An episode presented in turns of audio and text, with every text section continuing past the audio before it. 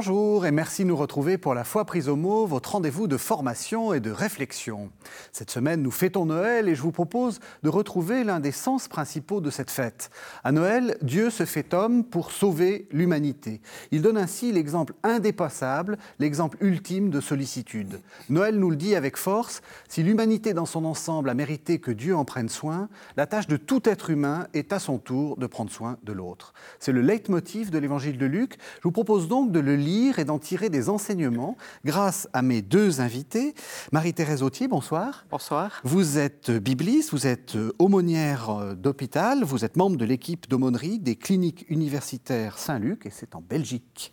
Et puis Père Claude Lichtert, bonsoir. Bonsoir. Vous, vous êtes prêtre de Bruxelles, vous êtes bibliste également, et vous êtes le responsable, attention, de l'équipe d'aumônerie des cliniques universitaires Saint-Luc, euh, et vous êtes également chargé de cours à l'Université catholique de Louvain, Louvain, dont dépend cet hôpital Saint-Luc. Alors peut-être, avant de commencer euh, notre, notre parcours dans l'évangile de, Luc, euh, j'aimerais que vous nous expliquiez un peu ce que, ce que vous faites. C'est quoi euh, être aumônier d'hôpital ou aumônière d'hôpital? Vous proposez la foi, vous imposez la foi, vous baptisez de force? Allez-y. On va dire peut-être les choses de façon un peu plus nuancée pour ma part. C'est parfait. Donc, euh, qu'est-ce que je dirais?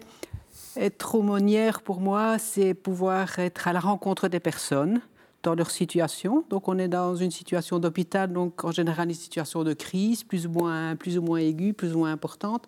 Et c'est de vraiment pouvoir, j'emploierais le mot accompagner.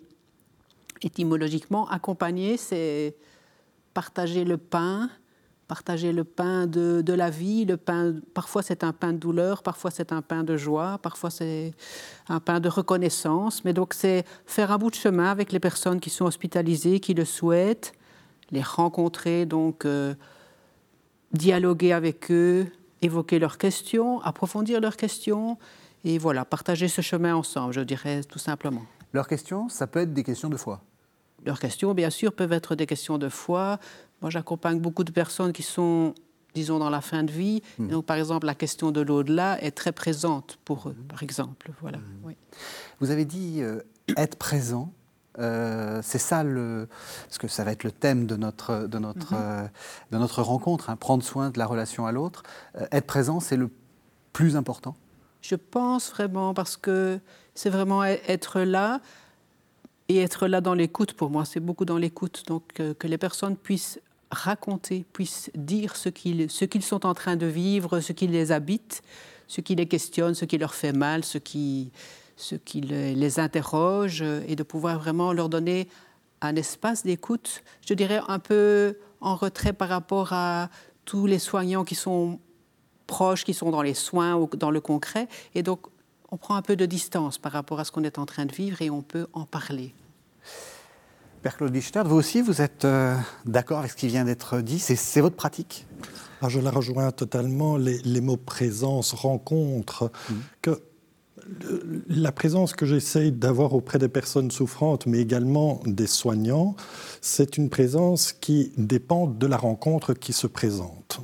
Donc si je veux me préparer à fond à cette rencontre avant de la vivre, je ne la vivrai pas dans tout ce qu'elle pourra me me, partager d'inattendu. De la rencontre, c'est de l'ordre de la surprise. Donc être suffisamment disponible intérieurement à ce que la personne va me partager. Elle va prendre un peu de temps et je vais prendre du temps pour elle, pour me, me partager ce qu'elle vit. J'ai été toujours surpris du fait que dans un hôpital, les portes des chambres sont lourdes à pousser.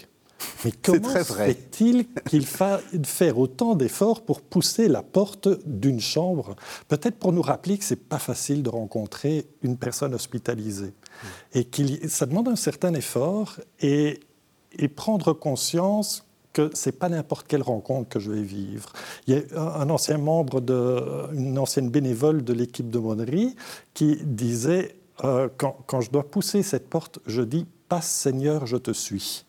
Et je trouvais la formule très, très, très rassurante pour celui qui va justement vivre cette rencontre.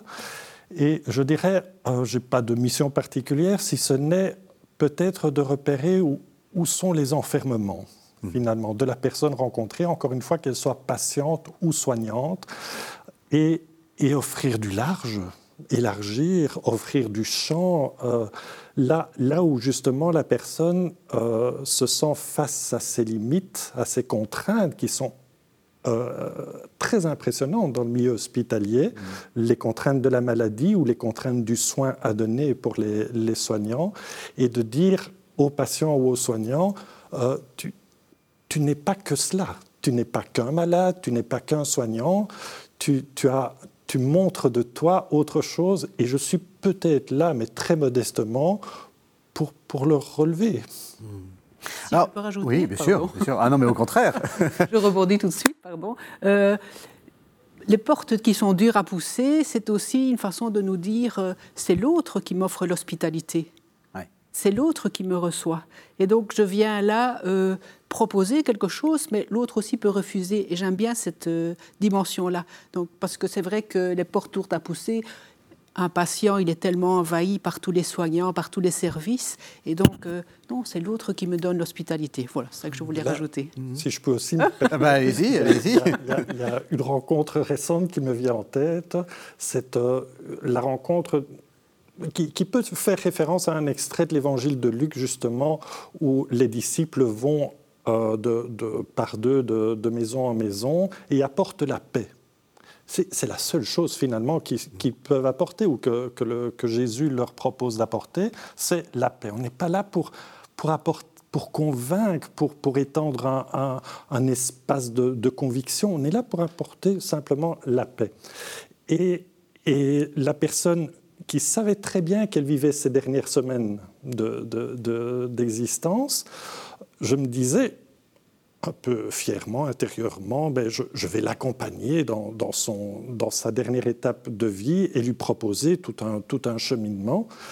Et puis après quelques, quelques échanges, elle me regarde et elle me dit, mais vous savez, je suis en paix alors que moi je pensais lui apporter la paix, c'est elle qui me l'apporte. L'hospitalité est réciproque. Mmh.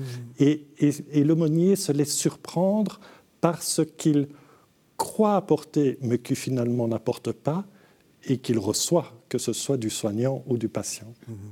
Alors vous êtes l'une et l'autre euh, auteur d'un livre, hein, Prendre soin euh, de la relation à l'autre, de l'évangile de Luc à notre récit de vie. Quel est le rôle de la Bible dans votre, dans votre travail? On va arriver à Noël, en fait, évidemment, à partir de la Bible. Moi, je dirais la Bible, pour moi, dans, dans mon travail, c'est vraiment la compagne au quotidien. Parce que je peux vraiment mettre en parallèle les personnes qui sont en train de raconter leur vie, de raconter leur vécu, mmh. et les récits bibliques. Oui. Et donc, ce qui est intéressant de pouvoir mettre les choses en regard. Et c'est ce que nous avons fait, c'est notre démarche hein, dans, dans, le livre, c'est de pouvoir mettre les deux ensemble, de pouvoir les articuler. Et donc, euh, c'est très intéressant de voir comment des récits, et les récits de Luc sont tellement bien écrits, mm -hmm. donc, combien ces récits peuvent être parlants aussi, peuvent résonner pour les personnes. Mm -hmm. Lire la Bible n'est pas évident, n'est pas facile à lire seul, ça peut être vraiment très éprouvant. Écouter une personne hospitalisée euh, peut être tout aussi éprouvant. Euh, ça demande de la rigueur que de lire la Bible, ça demande beaucoup de rigueur d'écouter une personne qui est au cœur d'une fragilité qui, est, qui lui paraît tellement envahissante. Mmh. Et, et j'aime faire le lien entre l'exigence de l'écoute d'une personne souffrante et l'exigence de la lecture de la Bible. Et, et, et, ça demande non seulement... En fait, la Bible ne se lit pas, elle se relit. Mmh. Une personne s'écoute et se... Je, peux lui dire, je vais revenir vous voir, je vais, je vais revenir prendre du temps avec vous. Parce que la première rencontre n'est qu'une euh, amorce finalement pour permettre à l'autre de se révéler encore différemment. Un, un patient souvent euh, s'étonne en disant mais un tel médecin m'a posé toutes sortes de questions, j'ai dû raconter ce que je vis, et puis un autre est arrivé, m'a posé les mêmes questions, j'ai dû à nouveau lui raconter mmh. la même chose. Ouais. Mais ils ne savent pas se coordonner, ces médecins. mais euh, la, la, la, nuance, c'est peut-être le fait qu'on a besoin de se redire, parce qu'on ne se dit pas en une fois. On ne lit pas la Bible une fois pour toutes, et comme un patient, il a besoin de se dire, de se redire, de s'écouter, de se réécouter. Mmh. Et je trouve euh, euh, suggestif de, de, de, relancer l'écoute d'une personne souffrante.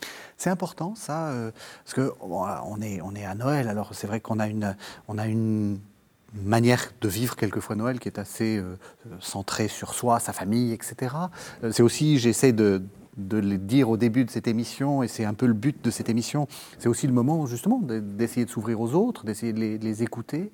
Euh, être là pour écouter des récits de vie, c'est mhm. important, c'est peut-être la première chose qu'on peut faire. C'est tellement important. Récits de vie, c'est-à-dire les gens qui vous racontent euh, leurs affaires, et quelquefois c'est un peu ennuyeux, parce que c'est banal. Je pense qu'il n'y a aucune vie qui est banale ça c'est sûr. Et donc dans, les récits de vie que je peux entendre comme ça dans l'hôpital, euh, souvent aussi par exemple euh, dans des fins de vie, on va me parler d'une personne et on va la présenter de façon très, très belle et très idéale. Hein, si c'est un parent qui est en train de décéder, par exemple, ah papa il était formidable, et maman elle était formidable, etc. Et puis quand j'ai un peu de temps, que je peux un peu échanger, oui, mais enfin, elle n'était pas si simple que ça à vivre. Hein. Elle avait son caractère, elle savait ce qu'elle voulait.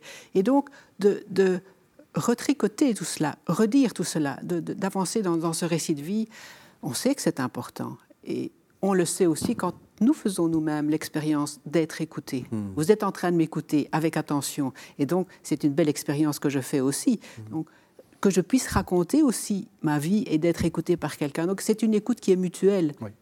Elle n'est pas à sens unique. C'est une écoute mutuelle, ça je pense que c'est important de le dire. Quoi.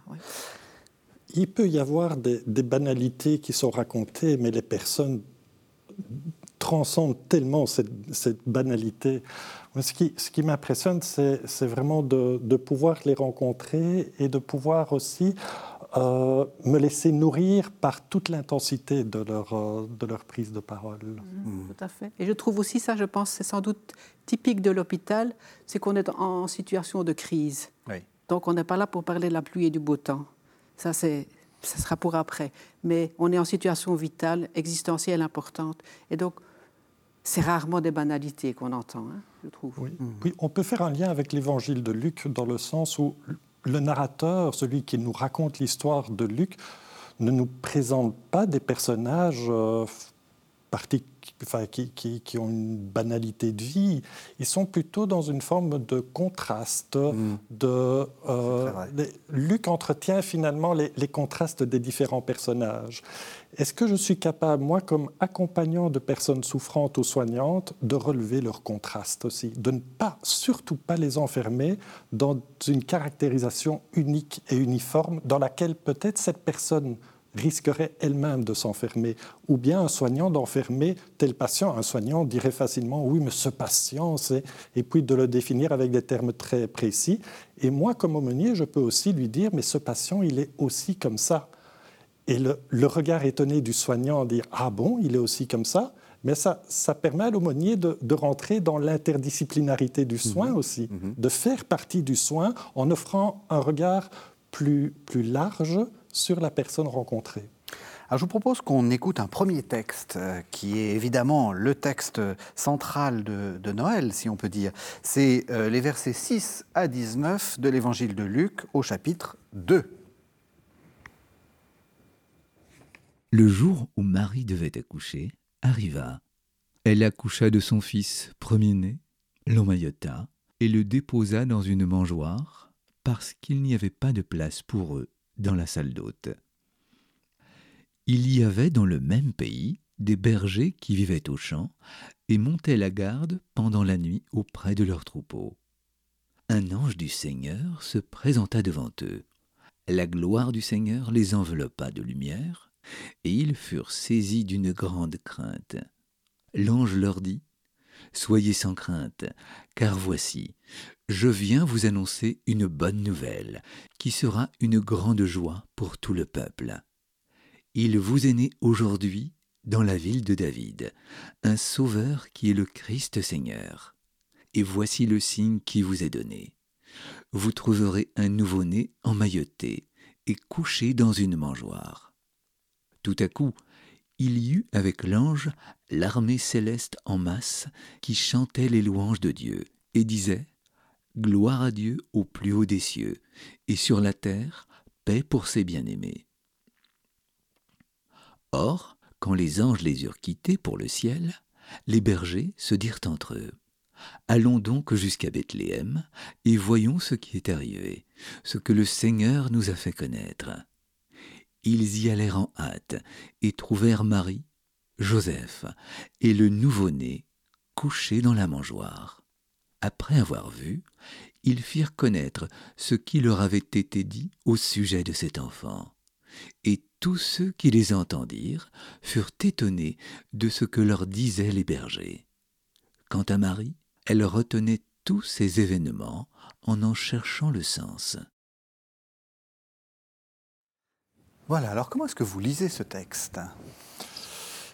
Lire ce texte, c'est aussi rentrer dans, dans, la figure de Marie, la Marie telle que l'évangéliste Luc nous la présente, dans les mhm. deux premiers chapitres. Euh, il y a peu, je rencontrais une maman aux soins intensifs de pédiatrie qui accompagnait les, derniers moments de son fils. Mhm. Et c'était ma dernière visite euh, qui faisait suite à d'autres. Et on sentait bien que la fin arrivait. Et la maman, à un moment donné, me fout droit du regard et elle me dit Maintenant, je sais que Dieu m'a abandonné, mhm. mais Marie, elle, elle est toujours là. Et c'est vrai que j'accrochais à la fois son regard et le, la table de chevet où se trouvait la, la Vierge, une eau, une eau venant d'un sanctuaire euh, de Belgique. Et je me disais, mais quel lien puis-je faire entre la Marie présentée par l'évangéliste Luc mhm. et cette Marie qui est mise en, en dualité avec la figure d'un Dieu? Est-ce que je rejoins cette image de Dieu? Est-ce que je rejoins cette image de Marie que, que la maman me, me balance vraiment à la mhm. figure? Mhm. Je, peux faire le lien avec l'histoire du salut, euh, mais dire mais Marie n'a rien à voir avec ça, c'est de la foi populaire, c'est plus de la croyance que de la foi. Mais j'aurais une, position de balcon, une position tout à fait euh, hautaine par rapport à la situation dramatique que vit cette euh, personne. Là où je vois un lien entre l'évangile de Luc et la figure de Marie que, que cette maman évoquait, c'est que Marie est traversée dans sa banalité, pour reprendre un terme évoqué tout à l'heure, pour vivre une rencontre tout à fait exceptionnelle et, et, bouleversante. Cette maman vit aussi dans sa banalité une rencontre bouleversante dans l'autre sens du terme. Mmh. Et je sens que là, la figure de Marie peut avoir une pertinence que moi, je ne peux que comprendre par cette rage de la maman. Hmm.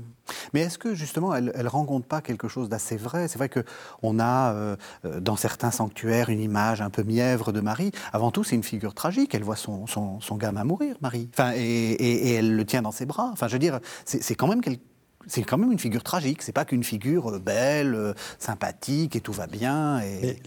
L'évangéliste Luc est tragique. Oui. il n'est pas, euh, il, déborde pas d'humour. On ne peut pas dire qu'il soit très rigolo à lire.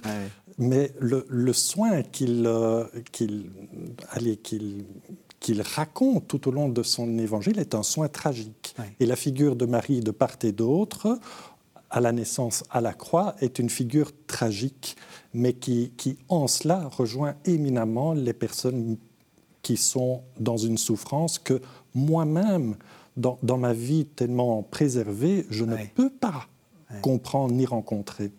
C'est ça que je trouve, je trouve intéressant, c'est Marie retenait tous ces événements en en cherchant le sens. On a l'impression que c'est une figure qui assume. Oui, et je pense aussi, dans ce sens-là, qu'elle rejoint toutes les mères, oui. toutes les mamans dès qu'une maman enfante, elle a souci de son enfant, je crois, et elle va garder les choses en mémoire de tout ce qui se passe dans sa vie. Et donc, dans, tous les, dans toutes les dimensions, les dimensions heureuses comme les dimensions tragiques. Et il y a, bon, il y a quand même du tragique dans, allez, je dirais, toute vie, non? Mmh. Des choses extrêmement compliquées, parfois extrêmement douloureuses. Et donc, cette mémoire qu'elle a.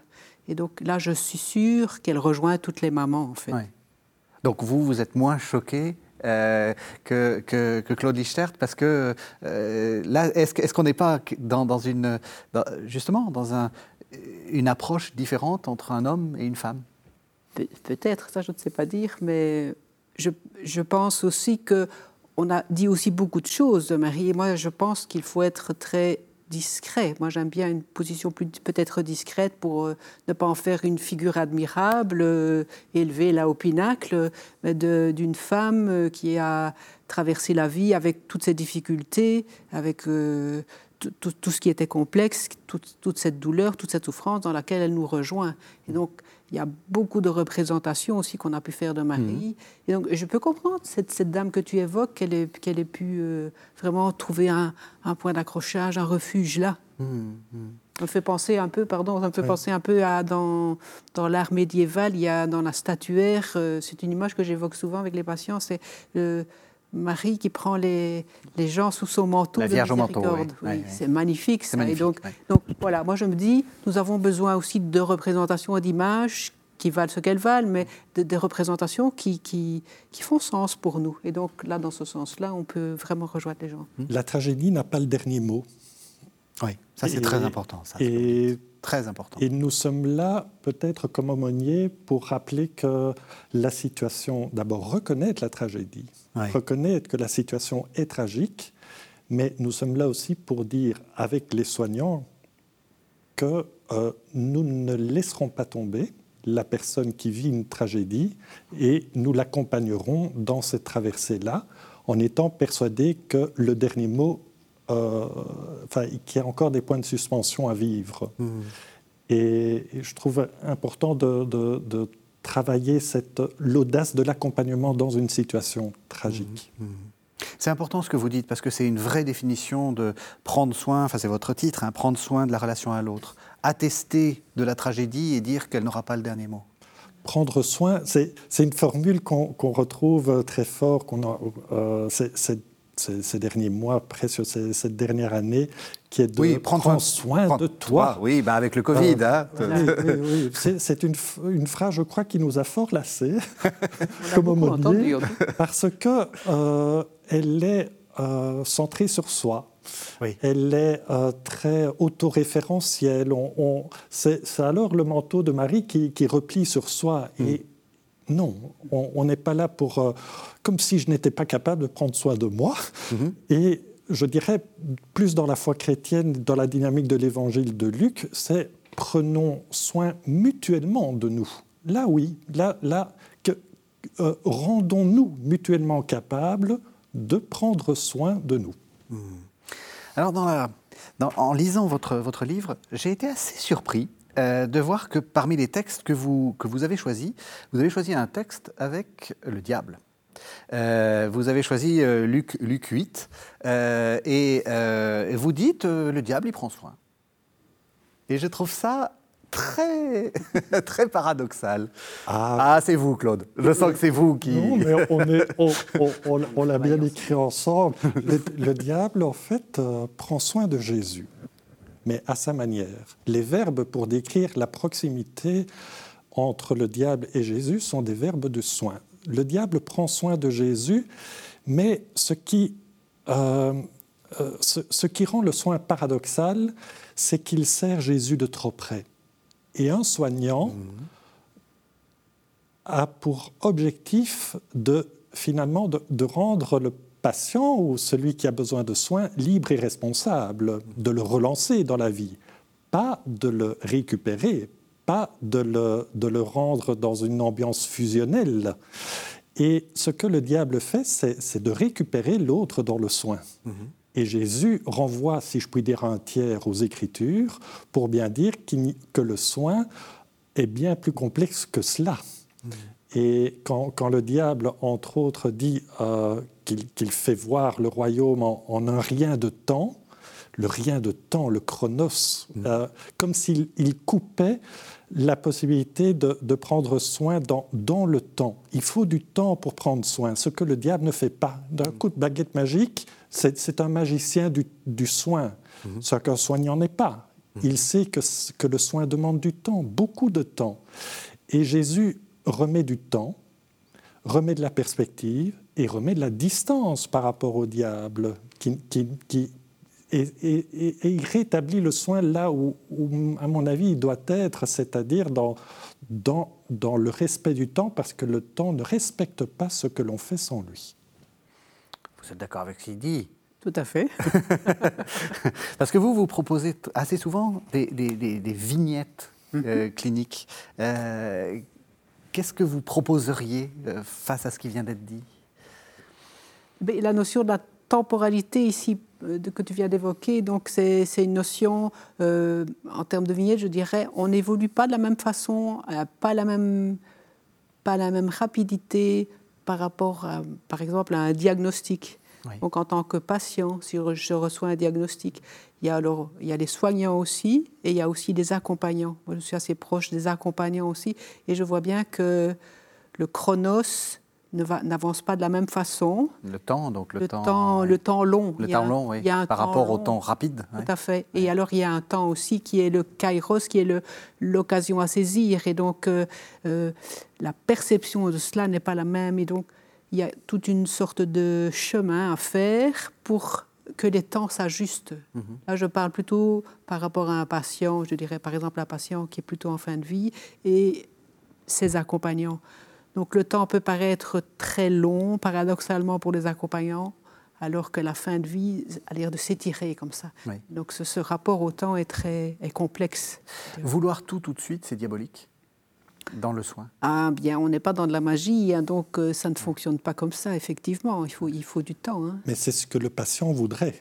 Oui, bien sûr. Tout aille tout de suite, euh, oui, bah, bien que sûr, la guérison advienne le plus rapidement possible. On n'a pas envie de passer sa vie à l'hôpital. Ah, ah si, il y, en a qui se sentent parfois mieux à l'hôpital. C'est ce qu'on appelle l'hospitalisme, qui, qui, qui, qui, finalement retrouvent des repères qu'ils avaient perdus chez eux. Ah, c'est vrai, ça arrive. Et, et je trouve que c'est tout à fait euh, presque euh, contre-productif, parce qu'on on, on a comme objectif qu'ils soient euh, relancés dans leur propre vie, mais que leur vie ne soit pas une vie hospitalisée. Mmh.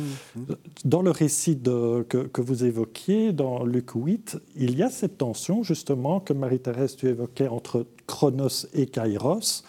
Et parce que le, le, chronos, le temps du soignant n'est pas celui du patient, et le patient est en quête, c'est pour ça aussi que notre rôle d'aumônier a peut avoir une certaine euh, euh, enfin, pertinence, si j'ose utiliser le terme, c'est qu'il est en attente de Kairos, d'un temps, d'un temps euh, plus précieux.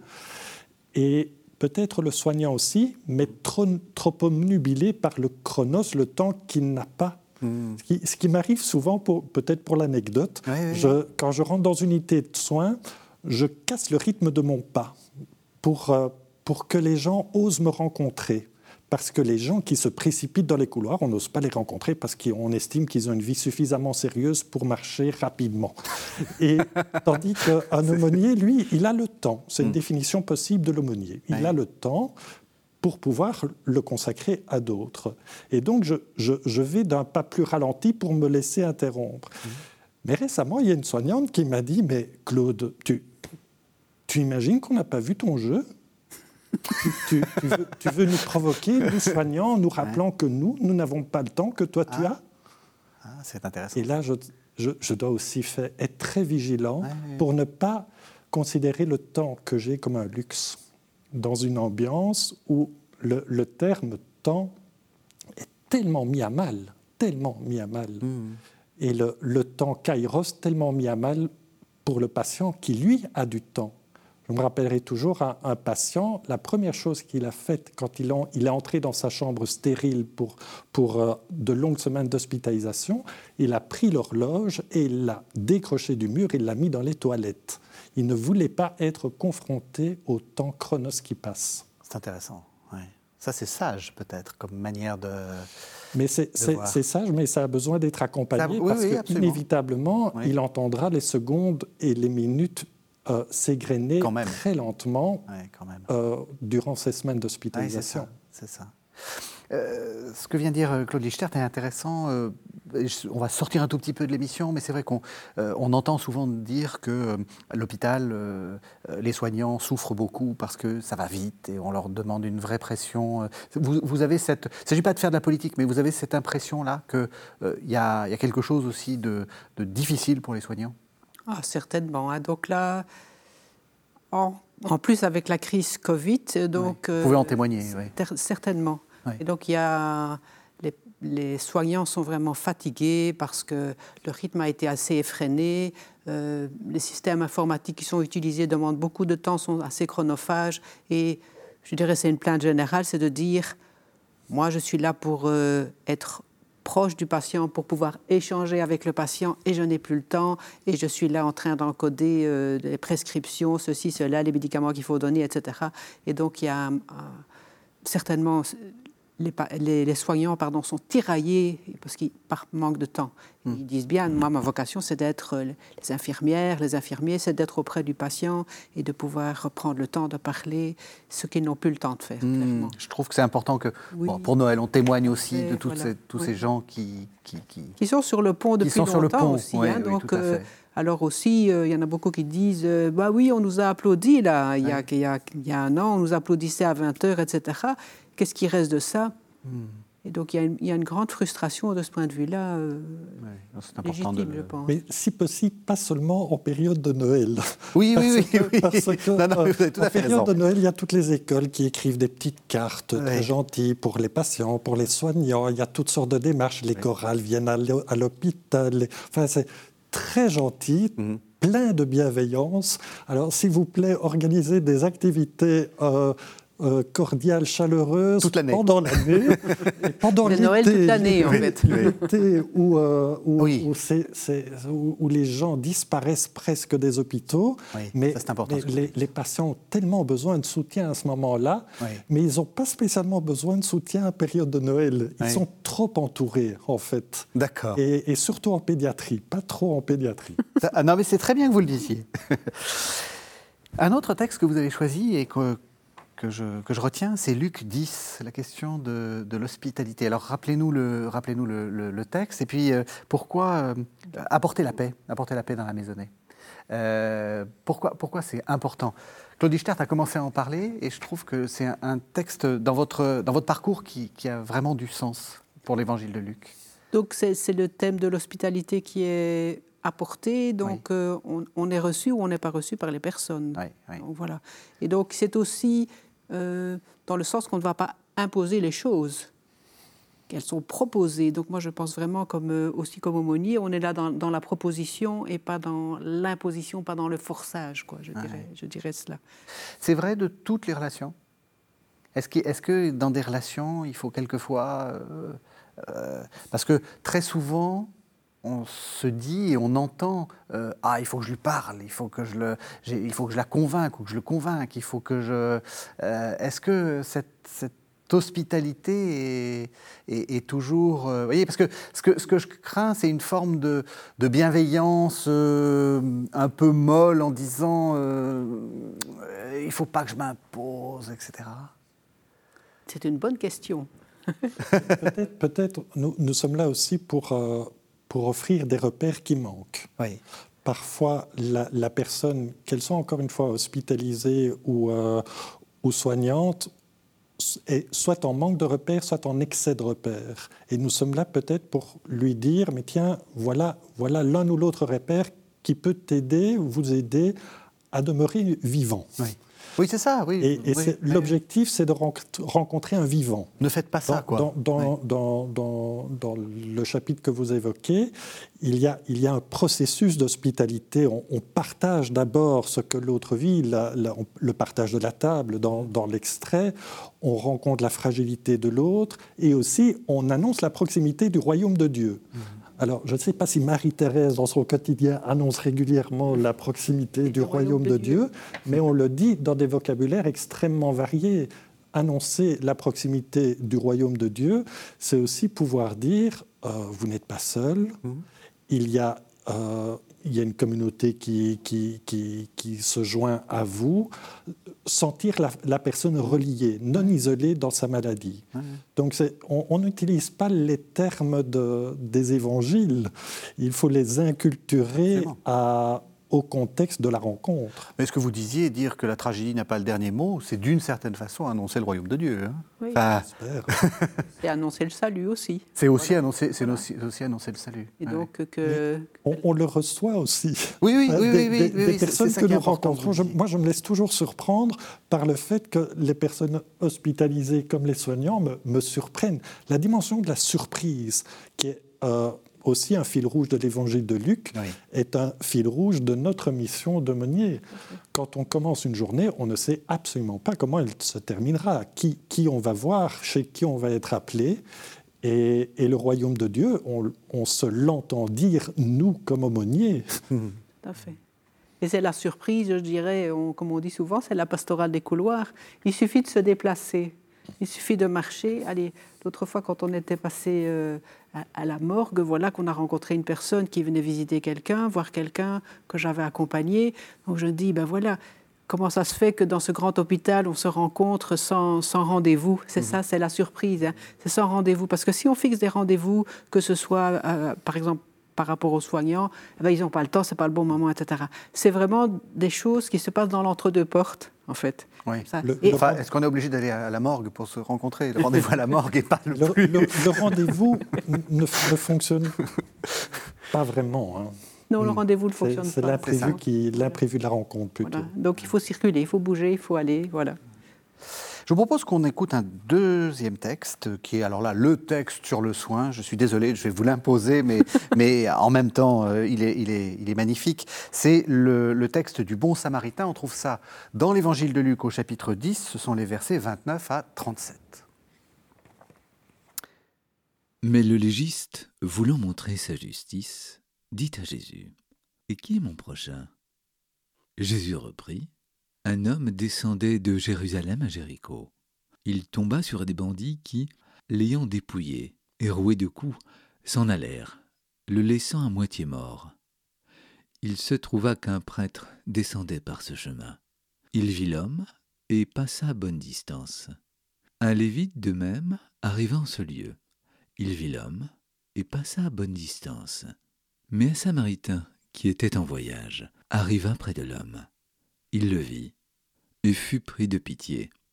Il s'approcha, banda ses plaies en y versant de l'huile et du vin, le chargea sur sa propre monture, le conduisit à une auberge et prit soin de lui. Le lendemain, tirant deux pièces d'argent, il les donna à l'aubergiste et lui dit Prends soin de lui. Et si tu dépenses quelque chose de plus, c'est moi qui te le rembourserai quand je repasserai. Lequel des trois, à ton avis, s'est montré le prochain de l'homme qui était tombé sur les bandits Le légiste répondit C'est celui qui a fait preuve de bonté envers lui. Jésus lui dit Va et toi aussi, fais de même. Alors, Claude Hichtert, comment est-ce que vous lisez ce, ce texte? Je le lis comme un, un parcours du soin, justement. Ce, ce- ce texte nous offre, même si on l'a entendu, réentendu. C'est ça, je suis désolé de vous l'avoir peut-être l'exaspération. Autrefois, on disait Et- ad nauseam.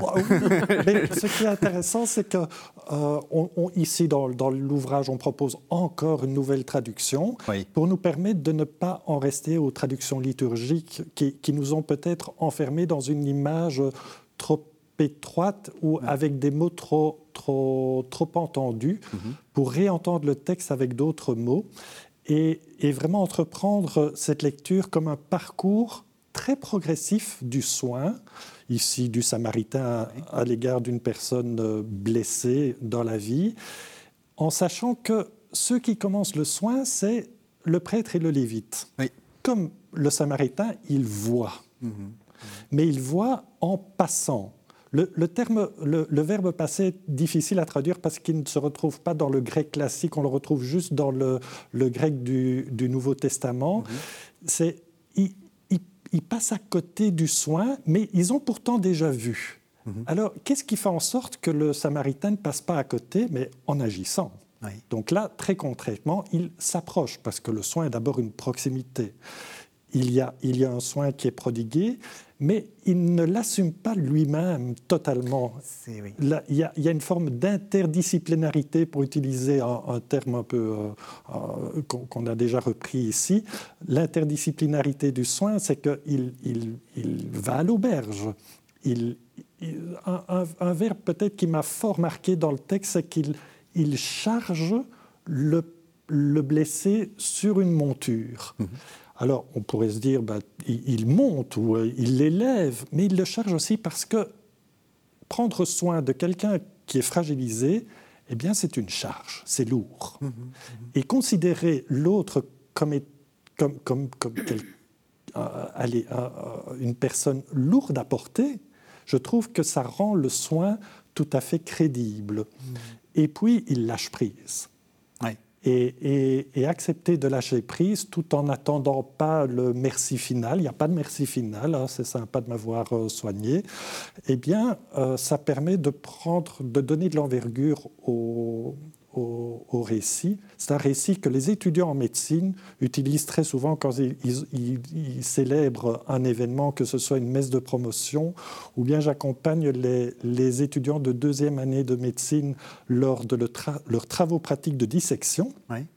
Et il, euh, euh, il, y a une célébration d'hommage euh, à l'Université catholique de Louvain proposée par leurs enseignants et les aumôniers qui euh, qui, reconnaît, honore les personnes qui ont donné leur corps à, euh, à l'université, mhm. aux cliniques. Et souvent, ce texte est repris pour, euh, comme, comme, marque de fabrique, si je puis dire, de, de cette célébration. Mhm. Le fait de ne pas prendre soin jusqu'au bout et justement de, de, de s'occuper d'un tiers, est-ce que ça c'est important? Parce que c'est vrai qu'on on a quelquefois la tentation de, de, prendre possession, parce que prendre soin, c'est aussi prendre possession. Hein. Alors, euh, le risque, c'est toujours, euh, et c'est pas seulement pour les aumôniers, aumônières, c'est aussi pour les soignants, euh, les soignantes, donc c'est dire s'ériger sauveur. Voilà, et donc on va être à la bonne place au bon moment. Ça arrive, par exemple, on a une fois une très belle rencontre, très belle première rencontre avec la personne, on se dit, waouh ça c'est bien, c'est bien démarré. Et puis alors on, retourne une deuxième fois, on tombe à un très mauvais moment. Euh, donc, euh, je sais pas, un moment où la personne n'est pas bien, est en train de vomir, ou je ne sais pas, pour mettre des choses un peu trash. et donc euh, voilà, et donc on n'est vraiment pas adéquat. Donc la personne n'a aucune envie de nous voir et voilà. Donc c'est lâcher prise de ce point de vue-là. Et c'est aussi passer le relais à l'autre. donc c'est tellement important de dire, ben voilà, une infirmière, eh bien, elle a terminé son service. Il y a, on fait le tour, on transmet les informations à l'autre et on passe le relais à l'autre. Et ça, je trouve ça tellement important. Hmm. Dans, le livre que nous avons écrit, donc la, vignette que, que je raconte, c'est une très belle histoire qui s'est passée. Là, c'était aux soins, aux soins palliatifs. Et donc, c'était une euh, personne d'une cinquantaine d'années, trisomique, qui était là en fin de vie et accompagnée par ses parents. Un couple très touchant, très proche d'elle, très, très fusionnel certainement et donc épuisés. Hmm. Épuisés l'un et l'autre. Et donc, monsieur passait les nuits, madame restait la journée, et il n'en pouvait plus. Alors, ils ont noué un petit peu à la fois un lien aussi avec les soignants, et moi, je les voyais tellement, mais... Épuisés. HS, quoi, vraiment, ils n'en pouvaient plus, vraiment foutus, quoi. Donc, euh, je les voyais comme ça, et je dis, mais est-ce que vous, pourriez faire confiance à l'équipe soignante pour euh, euh, ne pas rester? Est-ce que ça vous est déjà arrivé? Et alors la maman me dit Ah non, jamais. On a toujours été là, toutes les nuits, on les a passées avec, proche de notre fille, quoi. Donc cette fille qui a 50 ans. Donc vous imaginez le nombre de nuits que ça représente. Quoi. Donc depuis le début, en fait. Depuis, depuis le début, depuis sa naissance. C'est impressionnant. C'est très impressionnant. C'était vraiment, vraiment très touchant. Et alors ils ont dit oui, on fait confiance à l'équipe, on va, on, va, on va faire ça. Et alors, euh, j'ai dit, ah, ben, c'est bien, vous allez rentrer tranquillement chez vous, voilà. Euh, le lendemain, ils reviennent, tout détendu, tout souriant. Et alors, ils me racontent, je dis, ah, alors, vous avez eu une petite soirée tranquille non, non, me dit la, maman, on est allé au restaurant. Ça faisait tellement d'années qu'on n'avait plus été. On est allé, on a mangé un bon moule frites. Mon mari aime beaucoup les moules frites. Voilà. Et c'est pour ça que j'ai raconté. Hein. Oui, oui, c'est le sous-texte. Voilà. Ça. Et donc voilà. Ils avaient osé lâcher prise. Et, prendre soin d'eux. Et prendre, enfin prendre soin d'eux, tout à fait. Donc c'était un soin mutuel parce qu'ils faisaient confiance aux soignants qui étaient là, qui passaient la nuit, qui seraient proches. Et donc je trouve ça, c'est vraiment, pour moi, c'est un bel écho. Oui, c'est un, un, bel écho de, de ce qu'a fait le Samaritain avec euh, l'aubergiste. Hein. L'aubergiste, c'est celui qui est C'est la version belge du bon Samaritain avec le moule frit. Avec le moule frit, voilà. oui, et qui, ne remet pas en cause justement le, dévouement de ces gens. C'est-à-dire que c'est ça, ça que vous montrez. Enfin, c'est ça que je trouve intéressant, c'est que euh, c'était pas, c'était, c'était pas mal de faire ça. Au magnifique ce qu'ils ont fait. Je dis, mais là aussi, je dis, qu'est-ce qu'ils m'apprennent en termes de, de courage, de persévérance, de ça, ça, si c'est pas ça le royaume de Dieu, euh, mmh. c'est pas où on va, le chercher ailleurs. Hein. Hmm. Claude Lichtert, en préparant cette émission, vous m'avez dit euh, J'insiste assez fort pour, pour, ne pas faire du patient le centre de ma euh, présence. C'est particulier de dire ça. Vous êtes l'aumônier d'hôpital, disant non, non, les patients, ça m'intéresse pas. Ah non, justement, c'est leur, mettre une pression, même sur eux, que de les considérer comme le centre de mon, attention. Eux ne le désirent peut-être pas, être au centre de mon attention. Ils désireraient euh, ne pas être au centre du tout. Ils désireraient simplement être ailleurs que mmh. là où ils sont. Mmh. Et parce que si je fais du patient le centre, je ne peux pas faire d'une autre personne rencontrée à l'hôpital, et je pense prioritairement alors aux soignants, le mhm. centre de mon attention. Donc le centre, c'est la relation, c'est-à-dire c'est ce qui euh, permet le, moment de la relation avec l'autre, qu'il soit soignant ou patient. Ça veut dire que personne n'est au centre. Ce qui est au centre, c'est le contexte qui permet à la relation de se vivre. C'est très important et ce que vous dites l'un et l'autre est très important parce qu'il y a probablement des téléspectateurs qui nous regardent, qui s'occupent de, de, gens, euh, soit en fin de vie, soit pas en fin de vie, ou comme ces parents-là. Euh, euh, le danger, c'est de, mettre le corps souffrant et, les, ou la personne qu'on veut accompagner au centre et de, s'obnubiler de ça. Oui, et ça, c'est pas, pas, pas prendre soin de l'autre. Le patient, c'est notre raison d'être, mais pas le centre. Le centre, bibliquement, c'est le lieu qu'il s'agit de quitter. Jérusalem, c'est un lieu à quitter. C'est pas un lieu où on reste. C'est pas un lieu à habiter. C'est un lieu à partir duquel mmh. notre raison d'être, nous avons à explorer le monde, mais mmh. pas à... Il ne s'agit pas de rester, les disciples ne restent pas à Jérusalem à la fin de l'évangile de Luc pour mmh. vivre les actes des apôtres. Et donc le centre, c'est un lieu euh, potentiellement mortel si on y reste. Donc euh, il vaut mieux, euh, pour utiliser un langage à la pape François, aller, aller dans les périphéries. Là, on risque davantage de se laisser surprendre. Vous êtes d'accord? On a, on est, La tentation, c'est justement de, quelquefois de faire de l'autre le centre de sa vie, le centre, et, en fond, après. Euh, oui, je, dirais aussi autrement, euh, les rencontres dans l'hôpital, c'est pas que les malades qui sont les enfermés dans leur maladie, c'est aussi toutes les personnes qui sont là. Donc, je pense pour moi aussi, les, accompagnants sont très importants, les soignants. Donc, euh, c'est des rencontres d'humains en fait que nous faisons. Mmh pour moi, ça, c'est l'essentiel. notre mission, en fait, euh, elle est assez clairement établie. Nous sommes là pour être présents auprès des patients, de leurs familles, du personnel soignant et des, des personnes qui sont en stage, c'est-à-dire les, étudiants, infirmiers, médecins et autres que l'on rencontre. S'il y a cette pluralité de personnes auxquelles nous sommes destinés à, rendre service, mm-hmm. il n'y a pas de centre. Mm-hmm. Mm-hmm. On arrive à la, fin de, l'émission. J'ai une petite question indiscrète. Euh, Marie-Thérèse Autier, qu'est-ce qui vous a pris de, euh, de, rentrer dans cette équipe d'aumônerie? Et surtout, comment on fait? Parce que peut-être qu'il y a des gens qui, en vous écoutant, se disent tiens, c'est peut-être intéressant de faire ça. Alors, est-ce que vous leur dites Surtout pas, surtout pas, trop. Il faut y aller doucement ou comment Qu'est-ce que Ah bon, moi, c'est tout à fait particulier. J'ai jamais imaginé qu'un jour je deviendrais aumônière. Ah bah ça, moi, c'est clair. Donc voilà, je pense qu'il y a quelque chose de l'ordre d'un appel. En fait, pour moi, concrètement, ça s'est passé à ce moment-là. J'étais, je travaillais dans une librairie religieuse, centre diocésain de documentation à Bruxelles. Mhm. Et donc, euh, le responsable de l'équipe d'aumônerie de Saint-Luc euh, est passé là et est venu parler à la bibliothécaire, à, la bibliothécaire et en disant euh, Est-ce que tu ne connaîtrais pas quelqu'un qui? Et moi, j'étais en train de ranger des Bibles, voilà, dans les rayons, et je dis, tiens, dans le fond. Il m'a fallu tout un temps pour euh, répondre à cette proposition. Et je me suis dit, quelques temps après, quelques mois après, j'ai dit, mais est-ce que la place est encore libre? Voilà. Et c'est comme ça que je suis entrée euh, progressivement. Mon entourage m'a dit, ah, toi, tu vas travailler dans un hôpital, mais enfin, tu es impressionnable. Si tu vois une goutte de sang, tu tombes dans les pommes, etc. c'est pas fou. Et donc voilà, donc, euh, mais bon, j'ai appris à gérer tout ça. Mais donc voilà. En fait, finalement, ben voilà, ça s'est fait. Donc ça fait 12 ans que j'y suis. Bon.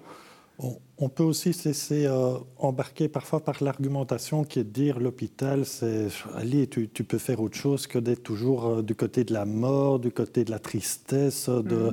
aller de, du soin dans le côté un peu misérabiliste du soin. Tu as quand même mieux à faire que cela. Hein. En paroisse, c'est plus dynamique. Tu as la catéchèse, tu as, la, as la, euh, la rencontre des générations et tout ça. Mais on vit tout cela. Mais avec, avec plus d'intensité et plus de, moins de, de distraction que l'on peut vivre en paroisse. La paroisse est un lieu de, où on peut facilement éviter de rencontrer les enjeux. Mmh. Et là, on ne peut pas éviter les enjeux humains. Tout à fait. C'est une invitation à aller plus souvent dans, ces lieux-là.